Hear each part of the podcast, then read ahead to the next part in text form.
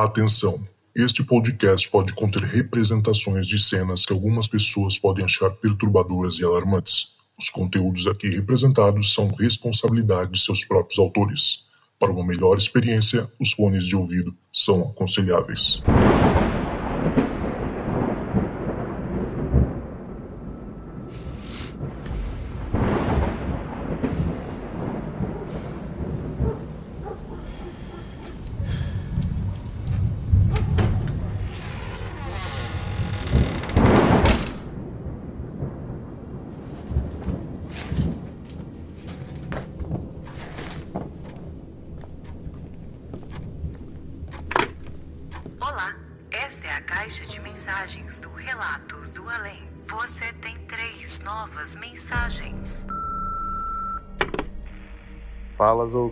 Tudo bem? Então, eu tenho um relato do meu sogro. Meu sogro, Paulo, é, foi, ele era jovem ainda, não, não era casado, e ele foi com três amigos para a praia no carnaval, é, na praia em Balneário Camboriú, isso mais ou menos na década de 80, né? E eles foram para lá, era uma casa bem antiga, né, perto da Avenida Brasil, ali, que é a segunda avenida antes da Avenida Atlântica, e que era a casa da família de um desses amigos, né? E tudo bem, é, ficaram lá, tomaram cerveja e tal, tinha bastante, acho que tinha uns quatro quartos essa casa, então dava bem certinho para cada um ficar em um quarto, né? Aí deu que é, eles foram dormir, é, o, cada um foi para um quarto e o meu sogro se foi dormir e teve um pesadelo. Diz ele que ele acordou, é, tinham dois caras com parecido com roupa de palhaço, que é aquelas calças de estrada, bem o estereótipo de, de filme de, de pessoas da década de 20, de 30, mais ou menos, com aquelas roupas antigas, né? E diz que essas, esses palhaços começaram a xingar ele, levantaram ele da cama, carregaram ele para pelos braços, e ele gritando, pedindo ajuda, né? E então ele saiu dos quartos, foi para o corredor que ia para a cozinha, e, e, que era sala e cozinha, e daí ia para fora da casa. E ele gritando, e essas dois, duas pessoas dando risada e com a cara meio, meio deformada, iam levando ele para fora. Até que ele saiu, chegou na, na sala, cozinha ali, e viu que o amigo, um dos amigos dele estava dormindo no sofá. Isso no sonho dele, né? E ele gritava para esse amigo, gritava, gritava, e não não tinha resposta, não, o amigo dele não viu. E esses palhaços jogaram ele para fora da casa e quando ele foi jogado para fora e o pessoal veio em cima dele, ele acordou, né? Acordou suado e tal. Aí ele contando disse que pensou: "Nossa, bebi demais, né? Vou, vou tomar uma água na cozinha". Acordou suado, né? Aí ele saiu do quarto, chegou na cozinha e foi aí que ele ficou assustado, porque quando ele chegou na cozinha, ele viu esse amigo dele de fato deitado no sofá. Até então, todos, cada um tinha ido dormir num quarto e ele não sabia que esse amigo dele tinha saído do quarto e tinha ido dormir no sofá na sala. Eu acho que por conta de, de pernilongo, alguma coisa, algum bichinho, alguma coisa que ele foi dormir na sala. Aí que ele ficou assustado e acordou todo mundo. Acordou esse amigo dele que estava na sala, o outro que era do, o, da, da família dele, a, a casa, né? Levantou, saiu do quarto, foi lá. E daí o Paulo contou para seus amigos: Ó, oh, tive um sonho assim, assim. E esse amigo dele, que era dono da casa, que estava dormindo no quarto, ficou branco, assustado. Daí ele falou: Ó, oh, então eu vou contar para você o que aconteceu, agora que eu fiquei mais assustado. Mas por quê?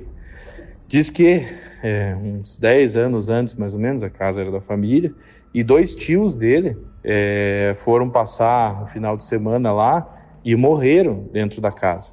Diz eles que eles beberam demais, entraram em coma alcoólico, os dois, não, ninguém pôde socorrer, e eles morreram dentro da casa. E ele falou que ele teve um sonho também, é, um ou dois anos antes, que ele também estava dormindo nesse mesmo quarto, e ele acordou no sonho dele com a casa pegando fogo. E aquele desespero, a casa pegando fogo, e aquela sensação de mal-estar, diz que ele levantou e pulou a janela. Só que nesse ato de levantar e pular a janela, ele era sonâmbulo, ele realmente levantou e pulou a janela. E aí os pais dele chegaram E perguntaram o que, que tinha acontecido e tudo, e ele contou essa história. No fim das contas, ninguém mais dormiu aquele dia, e nem os outros dias. Ele conta que eles dormiam de dia na praia, e à noite todo mundo ficava acordado, voltava mais tarde que podia para ficar o menos tempo de noite na casa. Depois eles não foram mais na, na casa. Eu perguntei pro meu sogro, ele falou que recentemente foi para Camboriú e a casa não existe mais, foi demolida e já foi construído é, outra um prédio no, no lugar. Você tem duas novas mensagens. Olá, meu nome é Rosana, tenho 50 anos, sou casada, duas filhas, moro em Itupé. Para contar um pouquinho sobre a minha história, é, vou voltar lá em 1996. Foi um tempo assim, uma época que teve muito, muita repercussão, é, muita reportagem, né, falando sobre OVNIs, ETs. Eu não sei se foi nessa época, inclusive, que, que teve o ET de Varginha, não me recordo. Enfim, é, eu gostava muito de saber o que tinha, o que não tinha, sobre é, outras vidas, pessoas nos vigiando, sei lá, enfim, né? E a gente, é, eu e meu marido, minhas filhas, a gente gostava muito de sair à noite na, na cidade vizinha. E nesse ano de 1996, né, devido a tanta falação sobre é, OVNIs, sobre ET, então eu saía para rua de carro, a pé, eu já saía olhando para o céu à noite para para ver se eu, já, se eu via alguma coisa de diferente. Eu era muito curiosa, queria muito ver, e foi numa noite desse ano, 1996, voltando da cidade vizinha por volta de umas 9 horas da noite, eu sempre olhando para o céu, como sempre, né, avistei lá na frente, uns quilômetros lá na frente, é, uma luz que piscava bastante, bem forte, e vinha vindo em nossa direção, mas assim, tranquilamente. E meu marido seguiu o caminho dirigindo em direção, e eu não tirava o olho dessa luz, e quando chegou bem próximo da entrada de, de Tupéva, para quem conhece, né, ou fica perto do portal, ali nós precisamos descer do carro para ver o que realmente era aquilo lá. E assim, é, passou, não sei dizer o que, que era, mas era uma coisa enorme, meio formato de triângulo, meio puxado para uma raia, é, muito grande, é, uma cor escura e assim não tinha som nenhum, não tinha barulho nenhum, tanto que passou muito próximo da gente assim. É, e para gente não era avião, era uma coisa assim de outro mundo. Eu achei assim muito lindo e infelizmente naquele tempo não tinha celular, né, câmera disponível para a gente estar tá filmando, fotografando o, o que a gente viu. Então é uma coisa assim que a gente guarda na memória. É, algumas pessoas a gente contou e pessoas mais próximas e é uma coisa que ficou guardada, está guardada até hoje. Né? A gente assim gostaria de ver novamente. Se eu visse novamente, eu com certeza hoje eu ia é, filmar, né, para provar o que eu vi. Bom, se era um OVNI, se era um avião, eu não sei. Eu só sei que era uma, uma coisa totalmente diferente do que a gente está acostumada a ver. Era uma coisa realmente muito grande, estava muito baixo, sobrevoando muito baixo, não tinha barulho. E, enfim, só tem eu e meu marido testemunha, né? E é por aí. Você tem uma nova mensagem.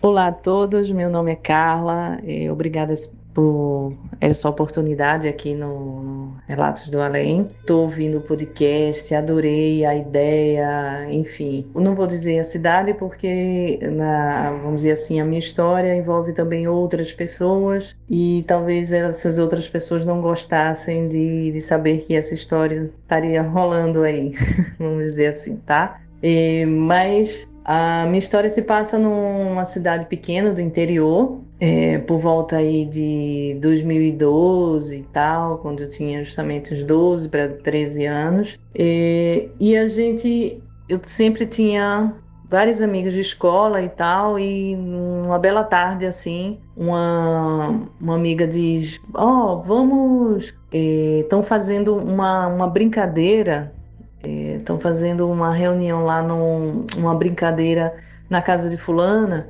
vamos lá ver o que é. E aí é, Fui eu e essas três amigas, a gente sempre andavam juntas, éramos quatro, tá? Quatro amigas, faziam tudo junto, enfim. E eram amigas de escola, né? A gente estudava na mesma sala. E aí a gente foi na casa dessa outra amiga conhecida nossa, que também estudava na mesma escola, eh, de bicicleta e tal.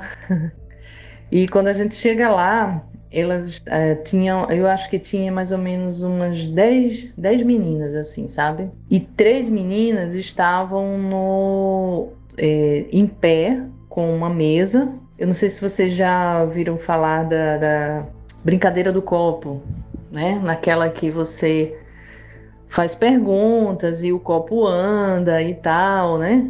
E, e era, era, elas estavam fazendo isso naquele momento tá? Só para vocês terem uma, uma noção, assim, é, como era muito adolescente, né? Assim, não tinha essas questões de religião definida.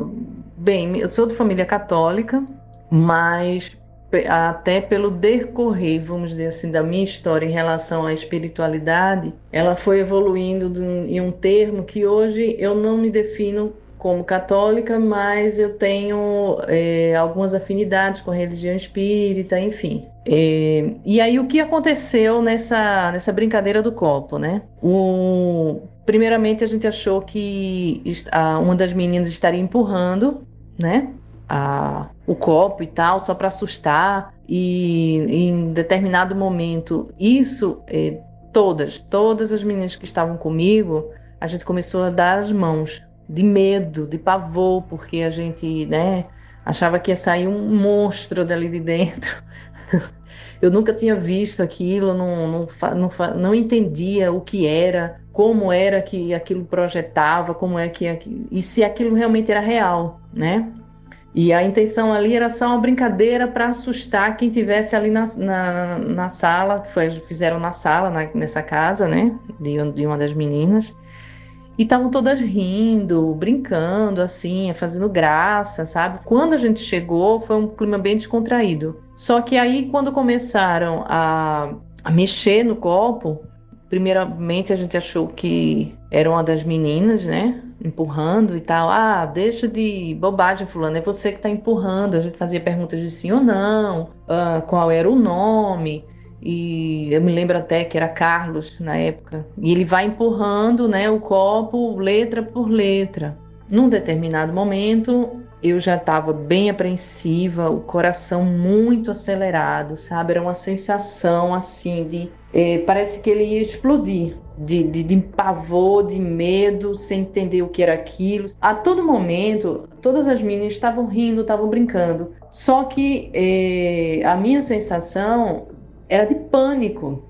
E eu não conseguia entender por que, que eu estava com pânico, se aquilo ali era uma, uma simples brincadeira de, de, de, criança, né? Só que aí, de repente, uh, eu não lembro bem a pergunta, mas o que estava ali naquele bendito daquele copo não gostou da pergunta. E elas tiraram o dedo de cima do copo, foi aí que o copo voou e explodiu na parede. Explodiu, bateu, quebrou. Ah, meu amigo, não ficou uma criança nessa sala uma sequer. Saímos todas correndo, loucas. Cada um pegava bicicleta, quem tinha, quem não tinha.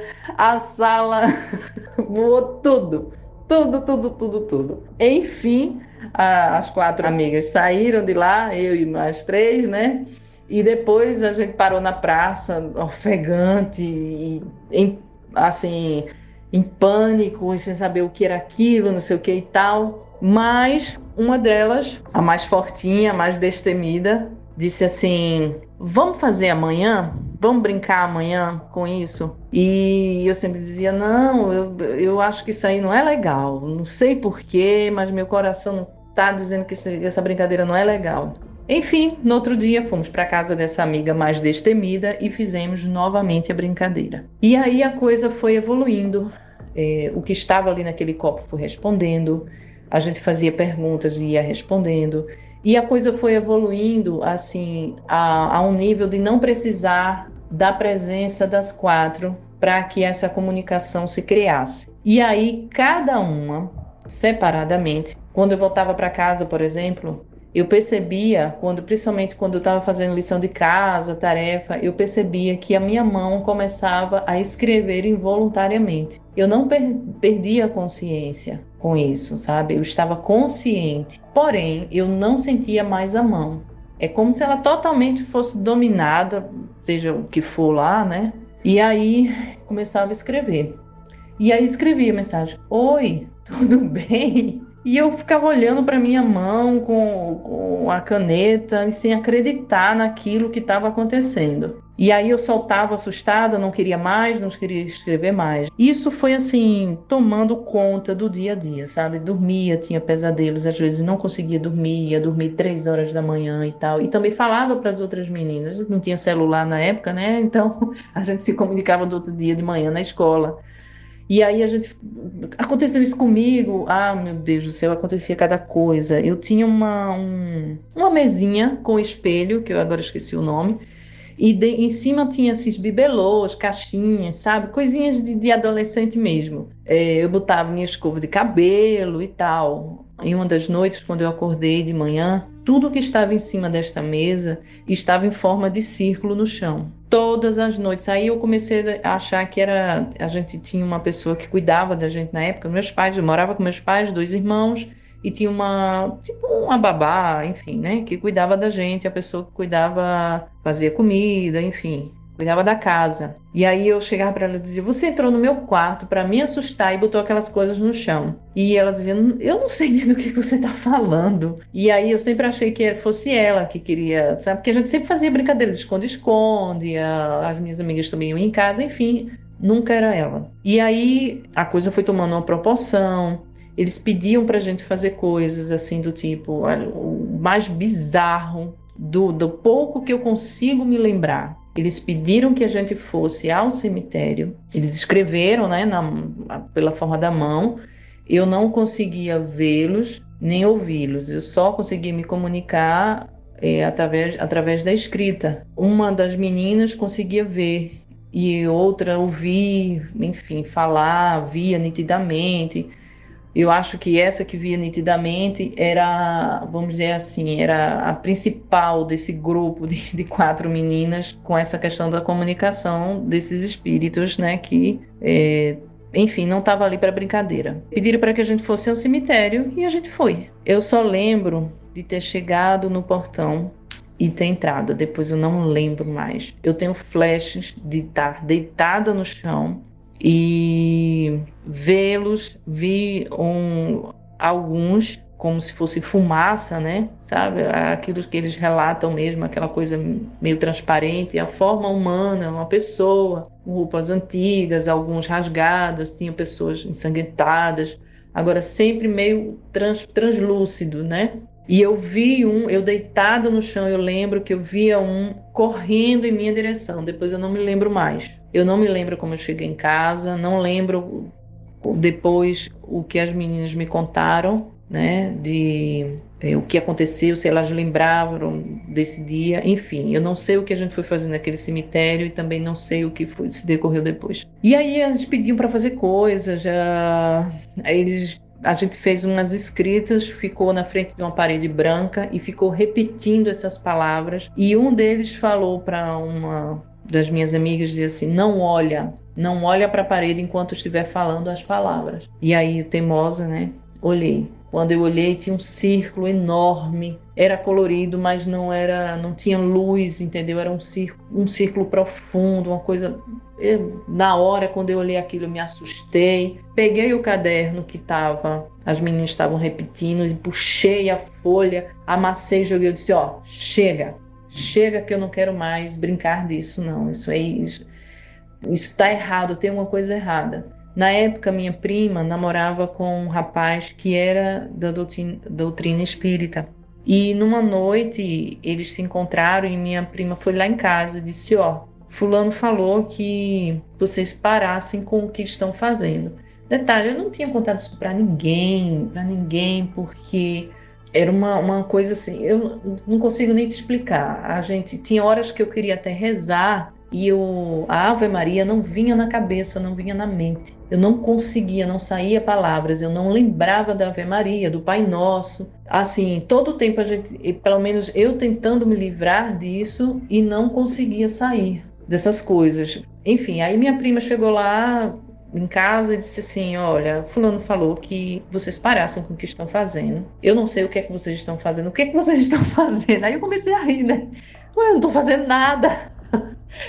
não fazendo nada demais. Aí, ele, aí ela disse que ele falou: Você e suas amigas, parem do que estão fazendo, porque vai chegar num nível em que alguém não vai, vai perder a vida, alguém vai morrer. E isso daí eu fiquei louca, louca, louca. Fui na casa das, das meninas e disse: Alguém vai morrer, alguém vai morrer. E realmente alguém morreu. Não foi um das meninas, mas foi um amigo íntimo nosso, muito querido, e assim, eu não sei se eles tentaram fazer com que a gente continuasse com isso, e porque eu tenho plena certeza de que eles não têm esse poder realmente de tirar a vida. Eles podem induzir, eles podem fazer com que alguém cometa um ato, eles mas o poder de tirar a vida de alguém realmente não, eu acredito piamente que isso não, não é possível. Tipo assim, já estava predestinado para esse meu amigo falecer e eles aproveitaram essas uh, o momento para assustar mais ainda. E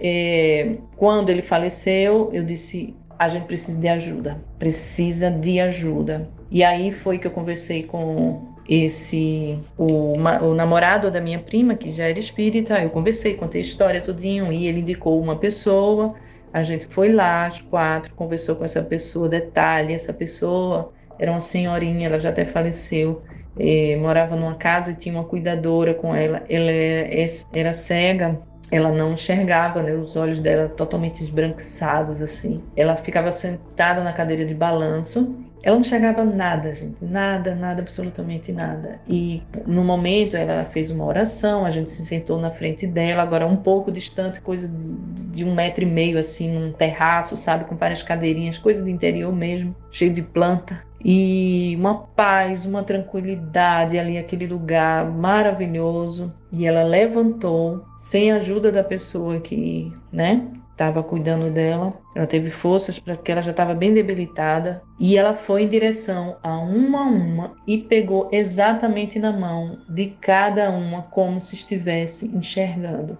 Nossa, eu eu me emociono muito é, foi aí que a gente conseguiu é, terminar essa história. É, e cada um, hoje a gente é, tem pouco contato uma com a outra, a gente não conseguiu mais falar sobre isso. Eu hoje tenho minha espiritualidade bem, é, vamos dizer assim, desenvolvida, bem entendida. Hoje eu entendo tudo o que se passou e como não não chegar a um nível desse mais. E na verdade, meu relato é é que as pessoas, é, mesmo adolescentes ou crianças, nunca façam isso, nunca, é, vamos dizer assim, desdém do outro lado, sabe? Essa brincadeira do copo, eu acho que várias pessoas fazem, ou de brincadeira, ou. Eu entendo que também ali eu não tinha o entendimento que eu tenho hoje, né? É muito perigoso quando você não tem esse é, essa compreensão e coisas ruins realmente podem acontecer. Graças a Deus eu consegui passar por tudo isso. É, tenho uma vida normal. Hoje é, eu, eu, tenho pessoas do outro plano que me ajudam, eu, eu escuto eles, eu sempre sinto a presença deles e a gente sempre tem essa comunicação. E, e é isso. Eu sempre tento viver também da melhor forma, ajudando o próximo. O que é certo é certo, né? é, evitando situações ou coisas erradas que a gente sabe que as consequências não tem essa de um dia paga, mas um dia paga é aqui mesmo. E eu tenho esse entendimento. Bem, é isso. Estou bem emocionada, mas valeu e obrigada aí pela oportunidade, tá bom? Um abração para todos.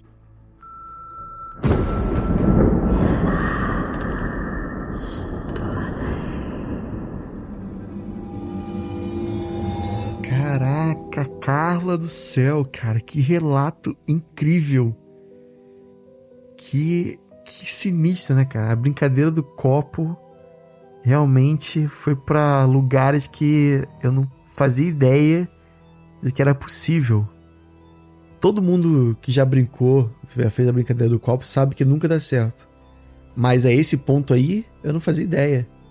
Cara, é, dá, dá um filme, né? Dá um filme a história da Carla. Que sinistro, cara. Ao ponto dela, tipo, ir parar no cemitério. Olha que loucura o que faz a, a obsessão, né? É, os seres que, que são os obsessores, né? Dentro do Espiritismo fala muito disso. E eu acredito que realmente seja verdade. Cara, eu, antes de mais nada, obrigado pela sua história, né? É muito difícil ouvir essa história e pensar que é, que é tudo invenção da Carla, porque a maneira como ela conta, né, ela se emociona no final, é tipo, é impossível. Cara, se isso for mentira, sério, tem que dar um Oscar pra ela, porque é, é realmente. passa uma veracidade assim que eu, que eu nunca, nunca ouvi, né? É, assim, com todo respeito a todo mundo que já mandou relato aqui pro, pro podcast, eu acho que esse aí tá no, sei lá, no top 5, né? Do, dos melhores relatos que a gente recebeu aqui, porque é incrível, o negócio é absurdo. Absurdo, assim, é, é muito forte muito impactante, né? Como tá falando dentro do espiritismo, tem essa crença do, dos seres é, obsessores, né? E existem níveis de influência que eles podem ter na, na vida da pessoa. Né? É, o primeiro nível seria realmente a que eles chamam de fascinação, né? Tem vários níveis: a fascinação, a obsessão simples e, por último, né, a mais forte de todas, que é a subjugação. A fascinação é tipo uma, uma ilusão, é o que leva as pessoas a acreditarem é, numa coisa que é mentira, leva. O que guia mais ou menos a pessoa a meio que se dar mal na vida, digamos assim. O que é muito comum, né? Já a, a obsessão, eu acredito que seja uma coisa mais, mais forte, no sentido de que é, tem consequências mais práticas. A pessoa poder, poder ficar viciada em jogo, né? Jogo de azar, algum qualquer tipo de, de vício, seja droga, enfim, já, já pode ser considerada uma, uma obsessão, uma coisa mais forte. E a subjugação é o que na Igreja Católica seria praticamente o que a gente chama de possessão demoníaca. Né? No Espiritismo ele não fala de, de possessão porque ele não acredita que um espírito consiga entrar no corpo de outro. Né? O que já dentro da Umbanda e essas, essas outras religiões de matizes africanas isso é, é super comum, né? Mas dentro do, do espiritismo kardecista, é, não, não existe entrar e controlar o corpo do outro. Existe a sugestão, existe, por exemplo, na psicografia que, você, que o médium fica ali meio que né, escrevendo através de outra pessoa, mas não chega a ser uma completa perda de controle sobre o próprio corpo, né? E, de novo, gente, eu tô falando besteira aqui, depois vocês corrijam aí nos comentários. Mas até onde eu lembro e até onde estudei era isso, tá? Então, assim, a, a subjugação já é mais ou menos o que ela teve, né? De fazer ela ir para um cemitério, fazer ela esquecer as palavras, né? Da oração do Pai Nosso, Ave Maria. Fazer ela perder a noção de tempo, espaço. Ela não ela diz que não lembra quando entrou no cemitério, né? As coisas ficaram assim meio turvas. E ao ponto dela. Cara, aquele negócio da parede, o que, que foi aquilo, cara? Que loucura, né? E muito forte. E é legal essa, essa, esse final, né? Que ela comenta da, da senhorinha que ela conheceu. E a senhora veio e olhou pra, pra mão, a mão delas, né? Das amigas e, e dela também. Quase como se estivesse vendo ali uma marca deixada por algum espírito maligno, né? Isso, cara, isso aí foi sinistro. Ó, parabéns demais. Obrigado, Carla. Incrível. Cara, vamos fazer um filme disso, galera. Que, que história inc incrível, né? Eu consegui mais. Do jeito, e ela, do jeito que ela conta, eu consegui visualizar toda, toda a história. Acho que vocês também. Então é isso, galera. Chegamos ao final de mais um episódio. Espero que vocês tenham gostado. Eu vou pedir um favor para você. Manda esse episódio para alguém, para um amigo só. Não precisa ser vários, não. Um amigo só. Pode ser aquele amigo, por exemplo, que não acredita em nada, não acredita no sobrenatural. Manda para ele esse episódio. Vamos ver se ele vai mudar de ideia. Ou manda, por exemplo, uma pessoa que gosta muito de, de, ouvir histórias como essa. Pessoas, por exemplo, de centros espíritas. Eu sei que tem bastante gente que escuta a gente, que pode gostar dessa história, né? Como uma espécie de exemplo do que pode ser feito a, a obsessão. Manda porque, eu, porque tem muita gente que não conhece podcast. Pode também acabar gostando e escutando, entrando pra nossa, pra nossa trupe aí. E falando em trupe, lá no nosso grupo secreto do Relatos Além, a gente tá com essa pasta com esse relato. Cara, esse relato tava lá. Esse relato eu tirei de lá. Você tem ideia, tem mais de 100 relatos agora, tão incríveis quanto esse da Carla, da Rosana e do Rafael, que estão lá parados, esperando você Para você acessar, você sabe, basta entrar no nosso apoio. 5 reais, cara. Cara, 5 reais dá nada. Não dá, não dá pra nem comer a coxinha intergaláctica com 5 reais hoje em dia. Então ajuda a gente lá a fazer o podcast crescer. Entra em www.apoia.se barra Relatos do Além, tudo junto, tá? E apoia a gente lá como você puder. E vamos mandar espalhar a mensagem do além para mais espiritinhos aí vivos por aí, beleza? É, é isso. Espero que vocês tenham gostado. E se tocar o telefone, não tenha medo. O além pode estar esperando do outro lado da linha. Outro lado da linha.